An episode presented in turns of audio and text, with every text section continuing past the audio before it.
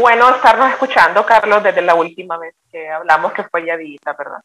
Sí, es cierto, bastante tiempo. Eh, bueno, hola, gracias por escucharnos en este tema de hoy que no tenemos script, pero siento que sí tenemos ya muy claros algunos puntos de los que vamos a hablar y creo que eso al final es importante. Claro, creo que también para que no, quienes no nos conozcan, mi nombre es Carlos Ordóñez y mi compañera aquí es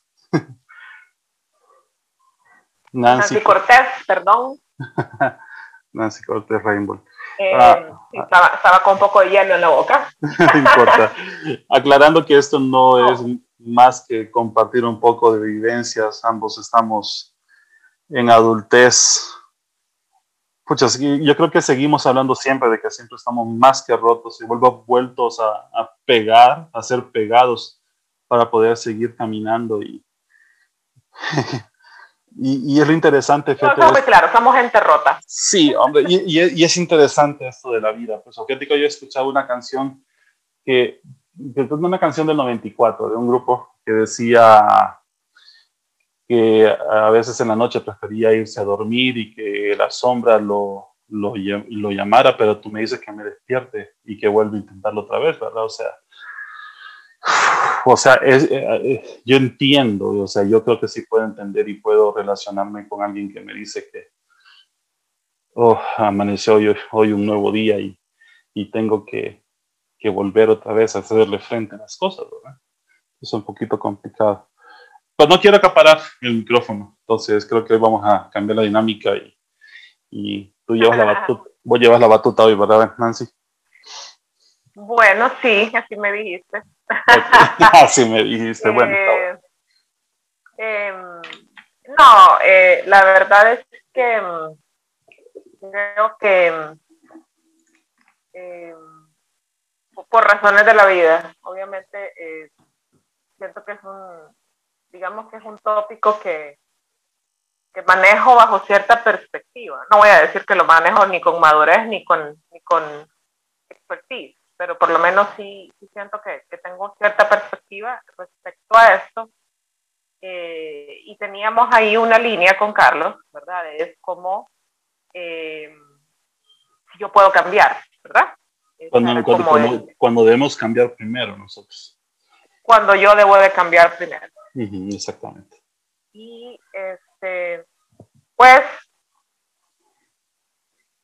antes de arrancar con, con con el grueso, ¿verdad? Este, sí me encontré aquí en, en, Lucas 19, eh, eh, del 1 al 10, en lo que va a ser como la base eh, de, lo que, de lo que queremos compartir, ¿verdad? Y, siento que como que, como que Dios nos lo, nos lo ha puesto en el corazón. Y, en mi caso está en mi corazón hace muchos años.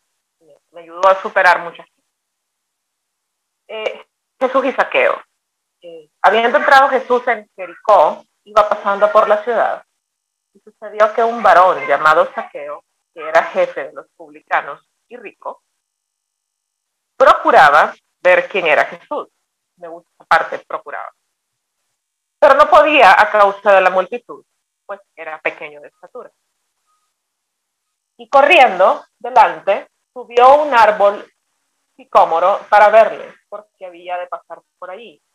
Cuando Jesús llegó a aquel lugar mirando hacia arriba, le vio y le dijo, Saqueo, date prisa, desciende, porque hoy es necesario que pose yo en tu casa. Entonces él descendió a prisa y le recibió gozoso. Me gusta esa parte también. Al ver esto, todos murmuraban, diciendo que había entrado a posar con un hombre pecador. Pero por supuesto, ¿cómo no iban a criticar a Jesús, verdad? Entonces, Saqueo, puesto en pie, dijo al Señor, he aquí, Señor, la mitad de mis bienes doy a los pobres, y si en algo he defraudado a alguno, se lo vuelvo cuadruplicado. Em, Jesús le dijo, hoy ha venido la salvación a esta casa, por cuanto él también es hijo de Abraham. porque el Hijo del Hombre vino a buscar y a salvar lo que se había perdido.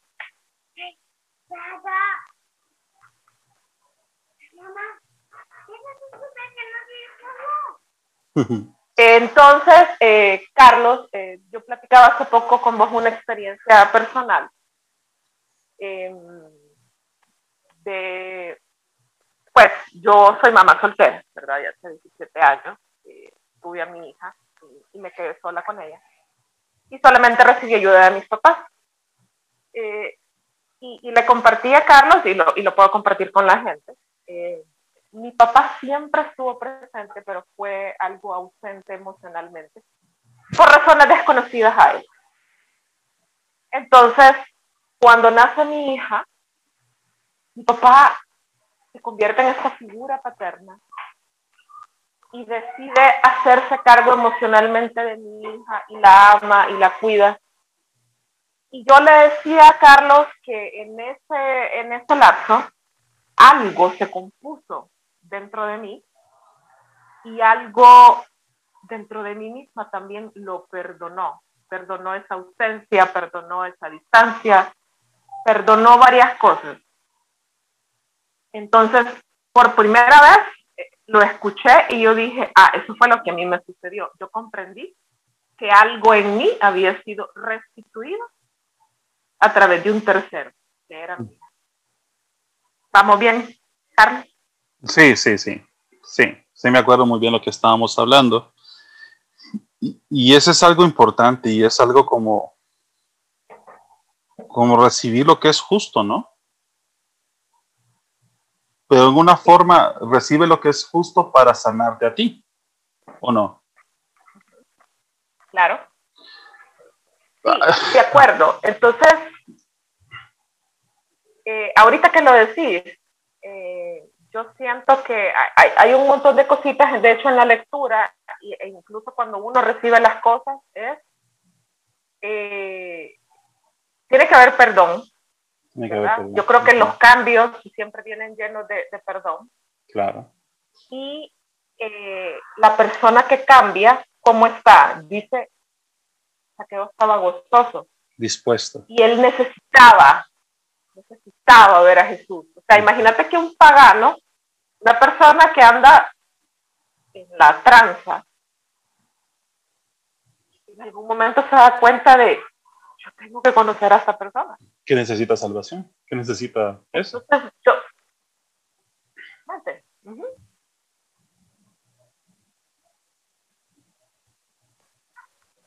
Entonces, eh, no sé qué más se te ocurre a, a, vos, Carlos. Fíjate que, fíjate que ahorita que vos estás Bajo ese enunciado.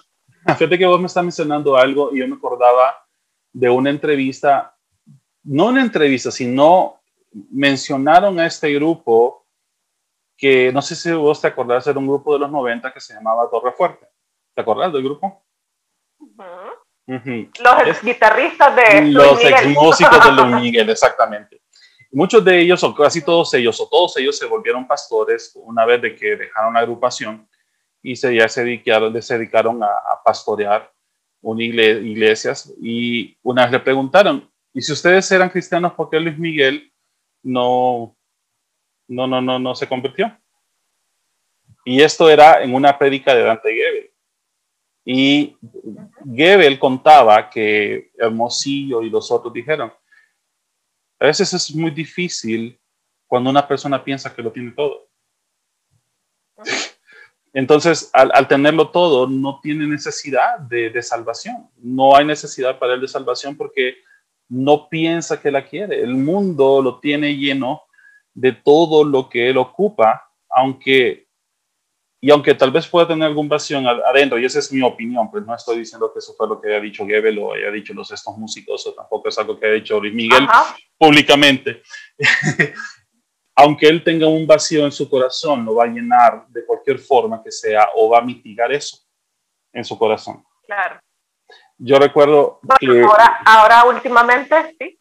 Eh, sí, como te digo, yo recuerdo eh, hace unos días que yo leía algo y era que cuando uno tiene algún trauma o algún problema o algo que está provocando un nivel de estrés muy grande, evitemos utilizar cualquier cantidad de cosas o cosas o hacer cosas para mitigar eso, porque eso lo que hace es que prolonga o adormece lo que estamos haciendo, cuando en realidad nosotros necesitamos pasar por todo el proceso del trauma para poder salir de ahí. Por ejemplo, ¿qué es lo que podríamos hacer nosotros? Y eso es algo, y lo voy a comentar yo de, forma personal, cuando hay situaciones muy difíciles para mí, a veces eh, agarro la bebida y el problema cuando yo agarro la bebida es que empiezo a beber como que me fueran a quitar, pareciera cosaco.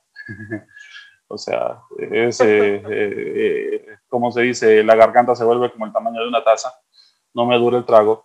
Uh, y hace un montón de cosas compulsivas. Entonces, cuando miré que yo tenía comportamientos compulsivos, por ejemplo, como comer también de una forma compulsiva y excesiva, eh, eh, cosas con mucho azúcar que hacía que aumentara de peso, porque obviamente cuando hay un exceso calórico, eso te lo acumula el cuerpo, y, y dije yo, ah, puchica, ahora entiendo, por qué mi problema es sobrepeso. Y la, la, satisfacción, la satisfacción, la satisfacción momentánea. altamente calórico. Alta, exactamente, pero es una satisfacción momentánea que no llena o solo llena por un momento. Y ahí podríamos meter eh, drogas, meter sexo, a meter compañías y tantas otras montón de cosas que pueden ser que al final son destructivas o autodestructivas para nosotros. Cuando, y, y, lo cómico es esto, y lo digo cómico porque, pucha, me pasa cada rato, me pasa cada rato, y acá de repente vengo yo y, y si me miras que estoy parqueado en un, estoy en un, un parqueo de comida rápida, o te montas en mi carro y vos miras que hay bolsas de comida rápida que tal vez he pasado por un momento de estrés y la Whopper triple con, con triple queso y bacon es la que ayudó en el momento. No estoy, no estoy, eh, no estoy siendo, como te digo, no estoy orgulloso de eso. En realidad yo miro eso y miro que, que es un, un grito para saciar un vacío que posiblemente tengo. Y eso pienso que lo podemos ver de muchas formas. Vaya, a mí me pasa a veces, por ejemplo, al empezar a subir fotografías y, ir, a revisar, ir a revisar likes.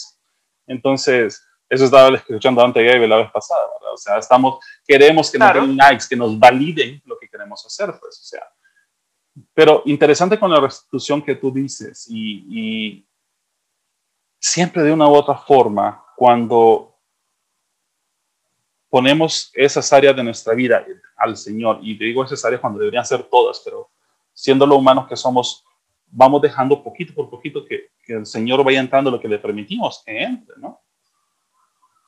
Él puede ir restituyendo, tal vez no de la forma que esperamos, pero sí de la mejor forma posible para el futuro. ¿Sí o no? Lo dijiste. Ajá. Tiene que haber una, un cambio en el corazón del receptor, del receptor, porque em, man, Jesús se pudo haber puesto fresa con saqueo y le hubiera dicho, no, no, no, no, no, no has ido a la escuela dominical, vos no sos bautizado, vos no, vos no has ofrendado en la iglesia, no, no o sea, él decidió descorromper su camino y, devolver lo que él tenía a la mano, que era mucho en su caso. Claro. Pero, pero aquí estamos hablando de la gente que da lo que tiene, porque yo también, en mi caso, me puede haber puesto fresa y yo hubiera dicho, no, pero esto no es suficiente, yo sigo enojada con mi papá. Pero claro, ya había un terreno para el perdón. Quiero decir que no todos los casos siempre son exitosos porque muchas veces el mayor muro que tenés enfrente de pedir perdón es que no hay, no hay recepción del otro lado. porque el otro quiere seguir enojado. Exactamente, pero, pero yo a mi hijo le decía ayer o antier, cuando fui a traerlo, yo le decía, uno tiene que ser un catalizador. Un niño de 12 años me queda viendo así como, ¿qué? catalizador es, un agente, es algo que provoca una reacción. Ah, ya entendí, me dice, sí, ok, entonces uno tiene que ser un catalizador. Por ejemplo, uh, te comentaba esta canción que yo había escuchado también de, de, otro cantante, se llama Alejandro Alonso, y hay una parte que él menciona como Jesús que está diciendo, aprendan de mí que soy manso y humilde, dejen que el amor en medio del dolor de los frutos. Y Vaya, por ejemplo, te voy a comentar algo en particular. Tenemos casos similares, aunque mi padre, y yo amo mucho a mi padre, no, pues si él llega a escuchar eso, yo quiero decirle a este post, yo quiero decirle a él que yo lo amo increíblemente. Para mí es claro ejemplo de paternidad, de, de cómo un hombre debe comportarse, de cómo un hombre debe estar en su casa atendiendo a su familia y ayudando a su familia. Vaya, ahorita construí una puerta para que mis gatos y, mis, y mi perro puedan salir libremente y que no se me metan los zancudos, ¿verdad? y, pero puse a, mi hijo, puse, a mi hijo, puse a mi hijo a la para que me ayudara y me dijo, ¿y quién te enseñó esto? Tu abuelo. Ah, me decía. Entonces, pero aunque él estuvo y él proveyó eh, por su trabajo y todo, él tenía que pasar mucho tiempo fuera. Entonces, cuando él estaba acá, me andaba con él y me decía, mira esto, mira lo otro, y que ya, pero sencillamente me daba instrucciones de cómo trabajar. Pero esa conexión emocional que un niño ocupaba, o que yo como niño ocupaba, o como muchacho ocupaba, eh, nunca la tuve. Más bien que tenía cierta conexión emocional era con mi madre, pero con él no, a él le tenía mucho miedo y pasaron muchos años y hasta el año pasado, yo tengo 44 años ahorita, y el año pasado que tenía 43, pudimos hablar. Tuve la confianza de decirle todo esto. Mi padre de 70 y pico de años dice, Carlos, lo siento mucho. No supe cómo estar. Y yo le dije a él, papá, no te preocupes, ya todo está olvidado, yo te perdoné, ya eso no está mal, ya no es un problema. Si bien, a diferencia tuya, ¿verdad? Que, que, que, tu papá con, con, tu hija, con Lena, eh, pudo uh, retribuirte a ti lo que no había hecho contigo.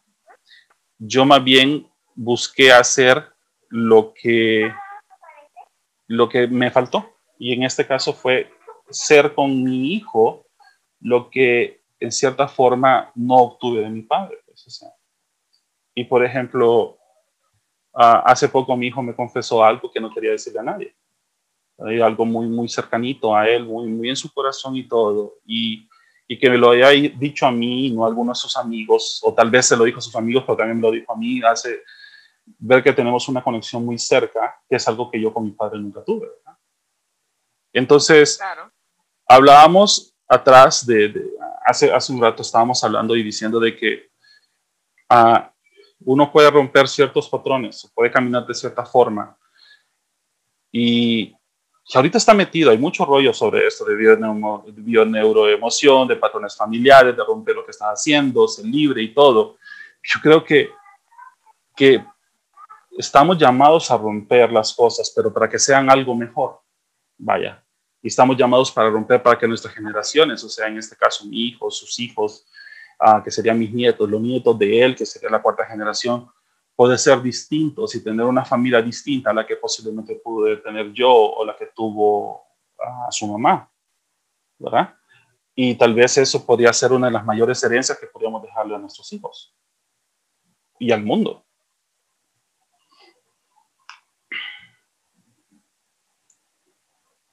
No sé qué piensas. Ajá. Lo, que yo te decía, pues, este, eh, nosotros decidimos qué hacer con esto que yo he recibido, muchas veces con lo que no he recibido. Eh, porque aquí hay dos, aquí hay dos espectros, digamos, ¿verdad? El hecho de que recibiste algo y vos lo tomaste, por decir así, como un pago, eh, ¿verdad? Y vos dijiste, a mí esto me suple lo que yo no tuve. Ese, es un escenario y bueno, eso, ese es el don de la restitución. Okay. Pero también está de lo, de lo que venís hablando, y creo que, que, también a ese punto queríamos llegar, es de cómo puedo yo cambiar. Eh, ya hablando más en, en el, ya nos vamos un poco del lado ya de la psicología, y de todos modos la ciencia no está peleada con Dios, así que estamos bien en eso.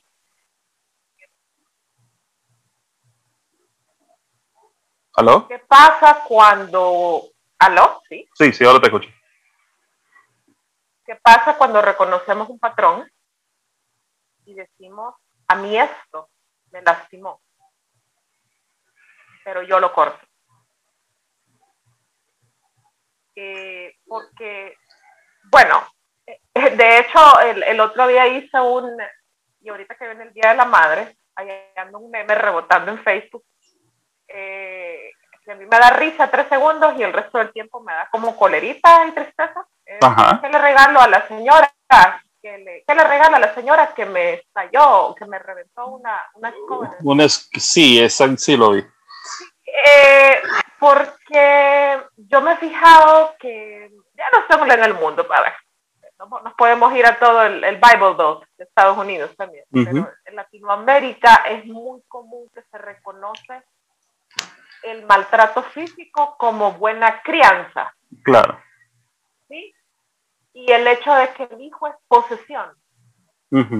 Y el hecho de que el papá tiene derechos que duran hasta la eternidad sobre un hijo. Exactamente. Y eso es muy latino.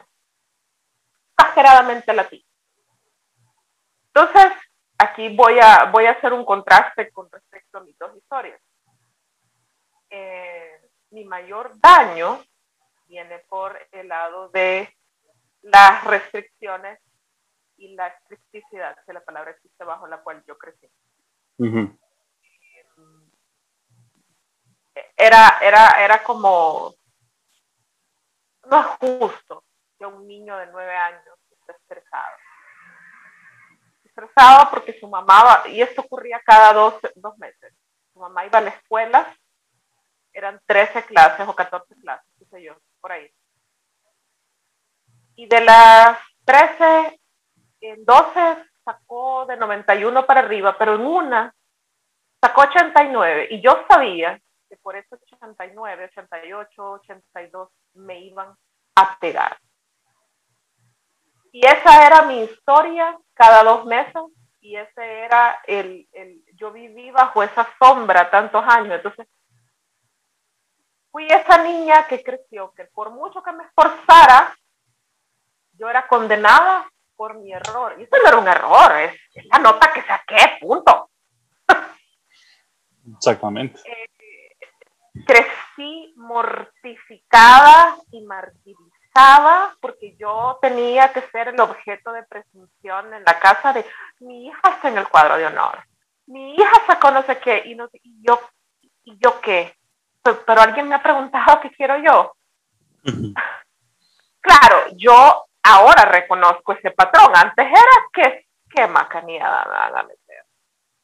Y era tan horrible, era una cosa espantosa. Yo era una niña estresada. Y como era una niña estresada, me acostumbré a mentir, me acostumbré a mentir en un montón de cosas, porque no quería que me pegaran. No quería que me dejar lo que me pegaban, lo que me decían contra qué cosas me comparaban. Era tan horrible que ponerle que el primer semestre, el primer bimestre saqué 94, el siguiente bimestre subía 98 y el tercer bimestre bajé 92. Nancy, ¿por qué bajaste 6 puntos? Se había subido, ¿por qué? ¿Por qué? O sea, ese, eh, eh, eh, yo no sé cuánta gente le tocó vivir así sí, me imagino que un montón de gente, pero en mi caso era infernal. Sorry, mamá, si escuchas eso, pero yo ya te lo he dicho. Eh, no, era el infierno. Disculpe. Yo, eh, cuando, cuando empecé encaminarme en ese patrón con mi hija mayor, allá iba yo. Claro, tenía la presión en el cuello de mi mamá. Y ahí iba yo y, y entonces un día yo me senté y me di cuenta de, ¿por qué le vas a pegar a esta cipota? Y empecé a leer de los ocho tipos de inteligencia. Y me di cuenta que las notas no sirven para nada más que para conseguir becas y se van a preocupar por ellas en su último año para graduarse del colegio. Claro. Un niño no es inteligente por las notas y me di cuenta que eso no importa. Entonces, yo decidí, una vez mi mamá me dijo, oíme, y vos las notas, no sé, pasa todas las clases. Oíme, pero mami, que pase, yo lo que quiero es que aprenda, de hecho quiero saber que nunca me voy a sentar con un libro a preguntarle de pe a pa el contenido de todo su examen, que vaya, se aplaza es problema de ella, si se aplaza también va a ver cómo tiene que pasar eso. No me voy a reventar la cabeza. Yo rompí con mortificar a un niño eh, por notas. Estoy hablando de un caso bien particular, pero esa es una de las decisiones que yo tomé. Tengo decenas de cosas de las cuales yo dije, eh, yo por eso no me voy a preocupar. No pierdo el sueño. soy tan feliz. soy tan feliz. Ah. Soy tan feliz porque rompí ese patrón de acoso. Yo rompí un patrón de acoso. es, interesante que tú lo mencionas porque de una u otra forma todos tenemos una forma de actuar que ya está uh, programada en nuestro cerebro y en nuestra mente, no en nuestro cerebro, en nuestra mente. Yo leía la vez pasada que es exactamente eh, patrones de conducta, hábitos o vicios, ¿ok? Por ejemplo, y voy a poner un ejemplo bien clarito, y es por el ejemplo de hacer la cama. Yo soy extremadamente desordenado, o sea, Correcto. yo soy eh, el de la, soy como un niño de cinco años que no ha terminado de jugar, y como no ha terminado, terminado de jugar, el amplificador está a un lado, la guitarra está afuera, está conectada y está enchuflado y posiblemente esté conectado. ¿Por qué? Porque no terminó de jugar. Aunque vaya a jugar con él dentro de cuatro días. Entonces, mi pareja viene y cuando mira al prospecto que tiene enfrente y le dice, Carlos, vos y yo vamos a tener muchos problemas si vamos a vivir juntos. ¿Por qué? Porque yo no soy así y realmente ella es completamente opuesto. Entonces dije yo, ok, me tengo que componer. Entonces, esa paja que dicen que los, que los hábitos los aprendes en 21 días, no, es mentira, te puedes tardar hasta tres meses en hacer un hábito. Entonces dije yo, voy a empezar con cositas pequeñas. Entonces el hábito que voy a empezar ahorita con cositas pequeñas es hacer la cama. Y es que apenas yo me levante o, lo más pronto posible después de levantarme es hacer la cama. Entonces, eh, empecé a leer y decirle, tienes que hacerlo inmediatamente porque el cerebro se va a oponer. El cerebro se va a oponer porque no es normal para el cerebro, para la mente, el que vos vas a hacer las cosas de una forma distinta porque estás habituado a hacer de una forma particular.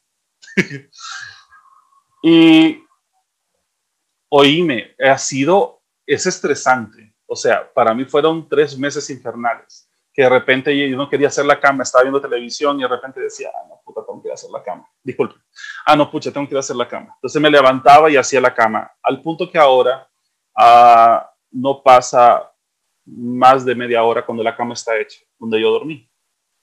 Y ahí también son la ropa sucia y también está eh, eh, hacer la casa también está lavar los platos, guardar los platos, porque si no es como un yenga latino y cosas por el estilo, ¿no? Entonces, cuando te digo esto es esto y dice, ah, y voy a, voy a tomar un poquito, voy a, voy a cerrar esto así. Ah, la tercera ley de la termodinámica dice que, que cualquier sistema dejado solo tiende a la entropía, o sea, tiende al caos. Si nosotros no somos agentes de cambio para nuestra propia vida, y cuando digo agentes de cambio es con aquello que es bueno, con aquello que es correcto, con aquello que, que, que, que, que es de beneficioso para nosotros. O sea, uh, de acuerdo de la regla número, de, eh, una de las reglas del libro de Jordan B. Peterson, que dice, cuídate como que si, cuídate como si tuvieras, cuídate a ti mismo como si estuvieras a cargo de cuidar a alguien más. O sea, solo por el hecho de que me no, no le hago daño a nadie con eso que estoy haciendo que sé que no es correcto para mí, hasta empezar con eso, son unas formas de cómo cambiar nosotros y cambiar esos patrones culturales, esos patrones engramados en nuestra, grabados en nuestra cabeza que debemos de una forma hacerlo. No, vaya, por ejemplo, hoy estaba viendo aquí en mi casa que está la está el, ¿cómo se llama? Está el, la grama está alta, porque no es grama, eso es maleza prácticamente ya. Y hoy que vine a mi papá le dije, ¿tenés alguna chapeadora así? ¿Cualquier una chapeadora en la casa? Ok, dámela. O sea, yo voy a chapear mi casa. Vaya, ¿entendés? Entonces, ¿qué es lo que pasa? ¿Dónde viene el impacto con esto? yo siempre he dicho, y, y, ese es un meme que miraba y decía, ah, papá, recuerda que yo te miro a ti, recuerda que yo sigo tus pasos, ¿verdad? Entonces, eh, yo estoy agarrando ahorita, mi hijo tiene 12 años, y lo estoy agarrando que anda la par mía, y lo, ando, lo, ando, lo, lo llevo y le digo, ah, mira, me vas a ayudar a, a reparar tal cosa, o vos vas a hacer tu trabajo, o vas a venir conmigo porque me tenés que ayudar, o vas a poner, vamos a, vamos a poner grava aquí en esta parte porque ocupamos. Y me dice, ¿por qué tenemos que hacerlo? Porque eso es un hombre y tienes que aprender. Tienes que aprender hacer este tipo de cosas porque en un momento vos tenés que ser autosuficiente.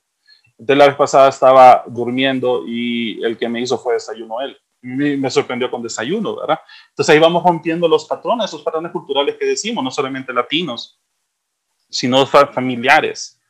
¿Ok? Y, y creo que de esa forma vamos alcanzando nuevas cosas que podemos llegar y, y, ser mucho mejores, pues, o sea, y ahí es cuando nosotros tenemos la obligación de reconocer Correcto.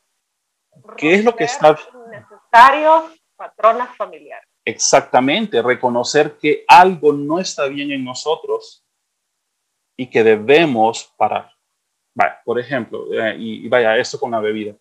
Uh, yo cuando veo que, que, estoy muy estresado y tal vez puedo agarrar una botella o algo así, y discúlpenme, me están escuchando y, y, y ya van a venir con, con ¿cómo, ¿cómo, se llaman? Con pitchforks, ¿cómo se llaman esos? Ah, ¿Cómo se llaman esas cosas? Con trinchos, con trinchos y, van a venir, van a venir a ¿Por qué? Ah, porque bebo. Ok, entonces cuando yo miro que estoy agarrando, cuando yo miro que agarro algo de una forma para... La Biblia bebían también. Ajá, vino, ¿verdad? Para mitigar la ansiedad, yo miro que no está bien. Cuando es algo compulsivo, miro que no está bien. Cuando empiezo a comer de una forma compulsiva, miro que no está bien. Entonces digo, yo necesito autorregularme. Yo necesito poner en regulación a este hombre porque si no se me sale de control y tiende al caos. ¿verdad? Y no es tanto porque mi hijo me está marcar, bien. Marcar nuestros propios límites. Exactamente. Eh, y, también, y no, no, solamente, no solamente decir, eh, marcar mi límite, sino decir, yo no puedo y no seguiré haciendo esto porque no me es conveniente. Entonces, no me sirve. O sea, no, también. Sí, claramente. A, a, la par de la conveniencia, eh, de algo que, que, vos sabes que no, y, y, y oíme, vamos a dejar de lado ahorita la, la parte espiritual, pero Dios también nos dio inteligencia, nos dio raciocinio, nos dio lógica. Por, hay hasta chistes de eso. Oíganme, ¿y ustedes por qué? Porque es que lo hacía mi papá y lo hacía mi abuela, y le empiezan a preguntar a cada uno, ¿y usted por qué lo hacía? No sé. O sea, Ajá. ¿cómo es posible que vayamos heredando cosas y costumbres y se hacen porque se hacen porque lo hace la familia. Porque lo hacemos en la casa, exactamente, porque es una costumbre de la casa.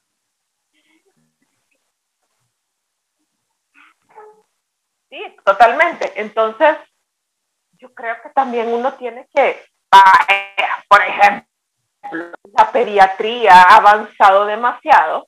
Uh -huh. eh, me contaba una vez mi pediatra, una vez en reunido, imagínese que viene una mamá, me dice, a preguntarme que si le podía dar café con pan al bebé cuando tenía un año. Y entonces, ¿y pero por qué? Le dice la, ella, es que en mi familia es la costumbre. Claro, el, al, al, pediatra se le salieron un poco de adjetivos decorativos respecto a lo que él pensaba de esta familia. Eh, ¿Cómo se llama adjetivos sí, que no, no los voy a decir aquí, pero ya se los pueden imaginar. Porque la ciencia ha avanzado demasiado como para te des cuenta que a un bebé no le puedes dar café. O Coca-Cola como que le des un pepe de Coca-Cola. Oye, en los 80 yo miraba a los niños con pepe de Coca-Cola, vos. Sí, hombre. Todavía. Yo conozco ¿Ah? un montón de gente con pepe de Coca-Cola y ahorita tienen problemas de obesidad. Discúlpeme, pero la costumbre de su familia es bien asquerosa, déjeme decirle, ¿verdad? Entonces, claro. alguien, debe, alguien tiene que terminar con, terminar con esto. con ese patrón de cultura. En, serio, en, realidad sí es cierto. Nos podemos ir al chiste y, nos podemos ir al chiste, pero es una realidad, es una realidad, o sea, como los chistes que hacen, yo, que escucho unos mexicanos ahí siempre se ríen de la gente de Monterrey porque dicen que se casan entre primos. O sea, alguien tiene que, que detener la costumbre. alguien tiene que decirles que eso no es correcto, que eso no se puede. Ajá. No, no, no, se debe. Además hay problemas genéticos también. Es un no-no. Sencillamente eh, entienda que no debe hacer. Es un no, no, no. Pero es que mi, no, mi familia no, no, no. Que no disculpen los de Monterrey, si es que no llegan a escuchar hasta hoy, escucho eso. Tu prima es intocable. regios, si en algún día no llegan a escuchar, pues ustedes saben. Ustedes saben, ¿verdad? ¿Cómo es que dicen tu tía es intocable? Este, entonces, eh, la costumbre. Bueno, y, mira, Carlos, bien lo dice, y, bien lo dice aquella canción, este, una de esas que cantan en karaoke todas las mujeres adoloridas y, Ajá. y embriagadas. Puede más la costumbre que el amor. Ajá. No, no Puede más la costumbre que la música. Ah, sí. Ah, de doña. Exactamente. Pero es cierto, puede más la costumbre que el amor. Y, y ese es algo muy complicado, porque nos acostumbramos a hacer las cosas de cierta forma cuando, cuando podríamos hacerlo distinto. Vaya, y algo que me pasó a mí hace unas noches, y era que que estaba increíblemente enojado, enojado, enojado, enojado, enojado, enojado, muy enojado. Muy raro, Carlos. Qué raro en mí, ¿verdad? Muy enojado, muy enojado. Realmente estaba enojado, muy enojado. y estaba en la sala, iba a dormir en la sala. Y dije, ah, no. Entonces vengo y le digo, como nos pasa a muchos, que hasta que estamos con el agua hasta el cuello o arriba del cuello, que le preguntamos a Dios, Dios, ¿y qué hago acá? Y yo solo sentí allá en el fondo. Dale, amor. Y yo.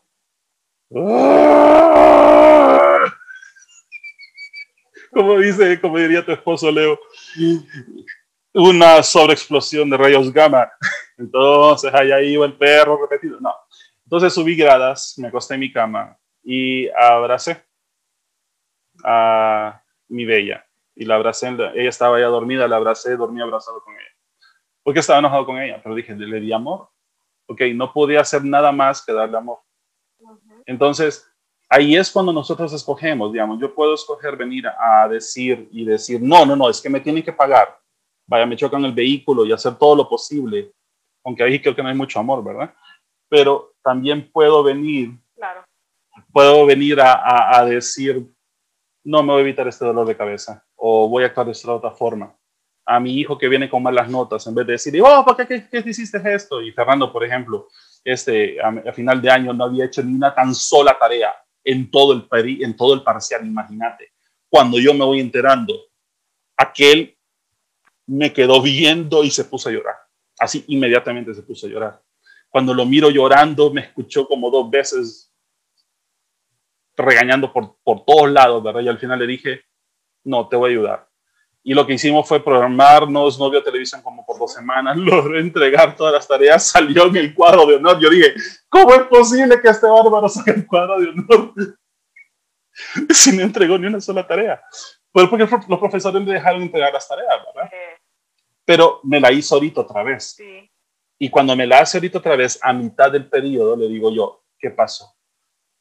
Yo sé, papá. Y él solito se regula y él solito dice, ya hice cinco, ya hice ocho, ya estoy entregando. Y ahorita en cinco días entregó todo lo que tenía que entregar. Entonces, de una u otra forma rompemos el patrón para no, para conseguir algo mejor a, futuro, ¿no? Rompemos patrones.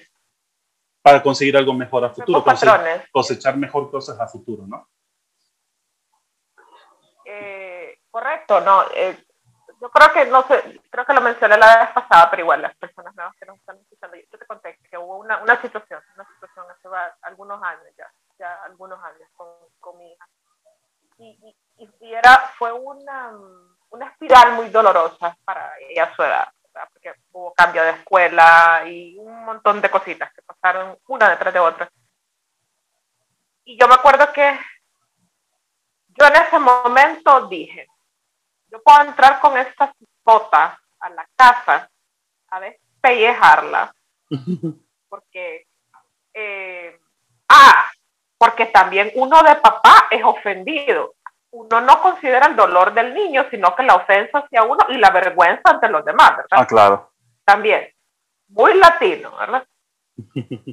Pero alguien me dijo, y, esto es divertido porque la persona que me dijo esto es hasta Teo, fíjate. Ajá, ¿qué te dijo? Me dijo, ¿y qué tal si solo la abrazas y la amas? Uy, sí, exactamente. Y a mí esa frase me salvó la vida.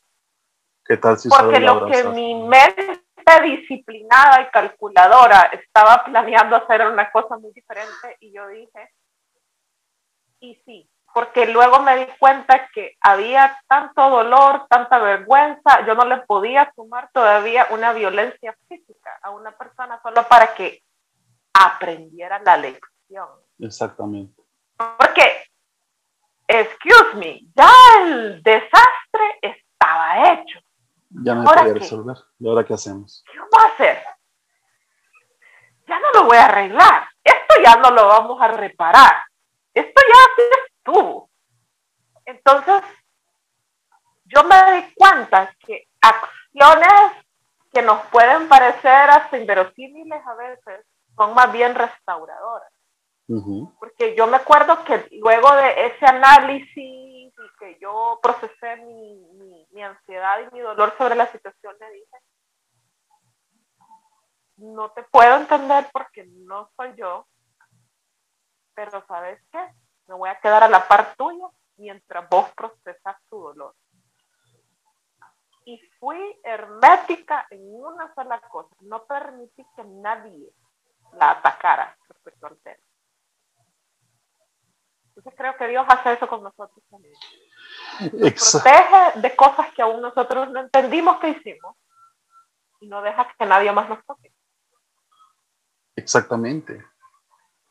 Pero, pero si vos ves cómo, cómo, cómo resuelve Dios esto, y eso a me encanta, porque la gente tiene una idea distinta, una idea particular de cómo es Dios, y eso viene reflejado muchas veces a, según la paternidad que podemos tener, por ejemplo, y miran a ese un día severo y todo, pero es... Que, es tanto amor. Pero es que eso es, Carlos, el amor, y, y eso es la naturaleza de Dios. Mucha gente mira a Dios pensando que es que Dios se va a ofender porque Él se quiere ofender por lo que yo hice. No, es que no se trata de Él, se trata de mí. Entonces, es lo mismo. A veces los papás nos ofendemos tanto, nosotros, pero no somos nosotros, son ellos. Son ellos que están sufriendo genuinamente. Exactamente. Y ahí uno que tiene que pero si yo soy el agrava si yo soy el agraviado, si yo soy el sufrido, man, nunca vas a poder restaurar una persona. No, no, Vos no. el ofendido por los errores de los demás. No, no, no. Y en realidad nuestro patrón es llama por cualquier persona herida que está allá, puede ser un cónyuge, puede ser el hijo, puede ser un amigo, puede ser un padre, puede ser un familiar, puede ser un desconocido, es amar a la otra persona. Suficiente carga tiene encima para que nosotros vengamos a causar más daño aún. Entonces es algo que, que yo, por ejemplo, con mi hijo yo he aprendido y he aprendido en nuevas relaciones y eso viene a, a, a venir tal vez a, a, restituir los errores que yo cometí en, el, en, el pasado, ¿no?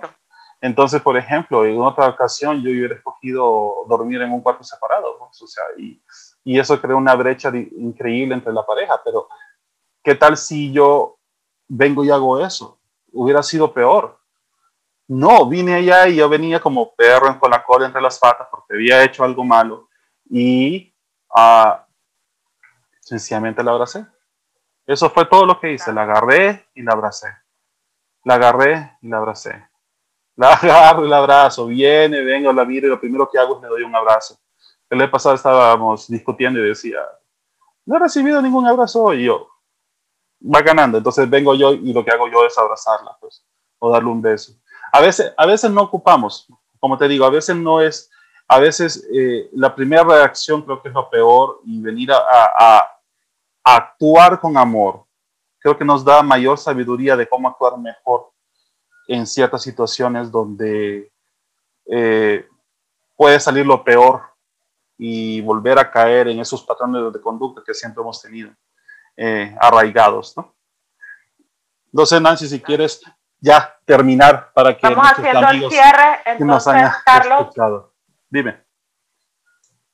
Claro. Bueno, eh, y se los decimos desde, desde un patrón muy humano, ¿verdad? Y también desde la parte espiritual. Este, yo creo que es importante que todos busquemos ayuda. Eh, hemos hablado que somos eh, fans de la terapia, ¿verdad? Amén. Porque nuevamente les repito, eh, Dios no está peleado con la ciencia, no. que se complementan. No, todo procede de un solo lugar. Em, es necesario que reconozcamos los patrones que nos provocan daño. Nosotros lo sabemos, nosotros en el fondo lo sabemos y nosotros tenemos que tomar la decisión de, cortarlo. Probablemente para cortar esos patrones va a necesitar ayuda, si la necesita buscar. Exactamente. ¿Verdad? Eh, uno, primero, hay que entregárselo a Dios. Y se lo digo de así, neta y de corazón, a veces eso no basta. Uno ocupa ayuda. Uno ocupa ayuda. Y lo segundo es buscar ayuda. Ocupa. Y, y, ocupa ayuda y necesita reconocer que necesita ayuda. Sí, y, a mí, y a mí lo que me decís, porque uno ocupa ayuda, ocupa ayuda, uno debe buscar ayuda correcta, porque uno no puede venir a buscar una persona que le venga a decir, a ser resonante con la mismo, el mismo problema que uno tiene, pues, o sea, esa ya es disonancia, no está buscando algo distinto, sencillamente está validando. Totalmente, no voy a ir donde no voy, quiero salvar mi matrimonio por un decir y no voy a ir a buscar consejo con mi amiga que va por el cuarto matrimonio. Exactamente, o sea, realmente hay, que, hay que, ser congruente, o, hay que ser congruente, ¿verdad? O también hay, hay, terapeutas realmente que no están capacitados para lidiar con ciertos problemas y debemos buscar, por ejemplo, la persona adecuada que nos puede ayudar. Ajá, y decía de segundo. Correcto. Eh, de segundo, bueno, eso. Eh, quizás eh, nos toca examinar más a fondo en nuestras vidas para que podamos percibir o descubrir que hay cosas que nos han sido restituidos. Es que yo creo que eso nos hace más felices. Bueno, feliz, feliz es una palabra muy ambigua. Pero creo que muy ambigua, pero siento que nos, nos, nos calma, nos regala paz. de repente hay, hay situaciones que yo digo, ah, probablemente esto ocurrió por eso. Y es como que en ese momento hay paz respecto a usted. Ajá, exactamente. Entonces, eso, eso es importante y que reconozcamos continuamente que todos tenemos acciones o situaciones por las cuales pudimos ser desechados, pero no fuimos. Y eso es misericordia. Exactamente. Entonces, eh, yo insisto mucho en que tratemos siempre de encontrar misericordia dentro de nosotros.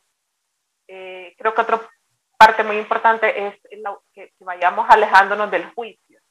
¿Cuántas cosas cambiarían en nuestra vida si alejamos el juicio de nosotros? Eh, con vos hemos hablado algo muy importante, Carlos, y es que si fuimos dañados en la infancia, eso ya no se puede reponer, ya estuvo, ya pasó. Ya pasó. No podemos vivir ahí. No podemos vivir ahí. Pero nosotros podemos, ahorita, yo puedo cambiar hacia mi presente. Lo conté exactamente con mi ejemplo. Yo podría ser la misma mamá, como fue mi mamá, como fue mi abuela, y así a saber hasta, no sé, qué vikingo. Llegó eso, pero, pero no, este, yo dije, aquí muere. Y es para bien. Exactamente. Y Creamos qué? Un nuevo linaje. Es lo que decís vos, somos ser un nuevo linaje, es decir, conmigo muere todo esto que venía de mi antepasado, a partir de mis, de mis hijos es un nuevo linaje. Y eso es, creo que es la clave para empezar a, a, cambiar. Y yo creo que el cambio es un proceso que nunca para. Y estamos llamados nosotros a hacer cambios constantes, diarios, hay cosas. Y yo miro ahorita que tengo que recoger un montón de cosas que tengo tiradas aquí, en, aquí en la casa. Exactamente. Nancy, fue un gusto. Quiero decirles a todos, por favor, que queremos escuchar de ustedes. Estamos en Instagram por, por aquí es blog. Estamos en Facebook por aquí es blog. Y también está el sitio web. Por favor, escríbanos, dejen sus comentarios, compartan lo que estamos haciendo. Eso no, no tenemos ningún fin de lucro, ni patrocinadores, ni nada. Sencillamente creo que compartimos mucho lo que... No hay Patreons todavía ni nada. No, todavía no, hay sponsors.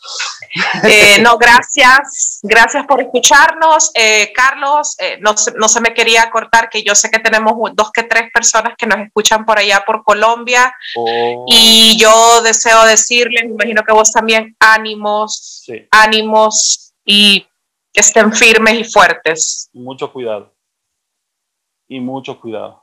Hay que ser muy prudentes en este momento y, llevar al concilio, comunicaciones y todo, pero que puedan hacerse, que se pueda resolver. Sí, yo, yo espero que los días difíciles eh, vayan terminando, vayan terminando y que, que, el, que la mayoría logre em, el bien común, ¿sí? Exactamente, el bien común es importante para todos. Que Nancy, fue un placer haber escuchado contigo otra vez. Y, Gracias, Carlos. Entonces, bueno, nos pueden seguir así como, como dice Carlos y esperamos sus comentarios y gracias por habernos acompañado. Ok, muchas gracias. Volvemos a todos. Cuídense.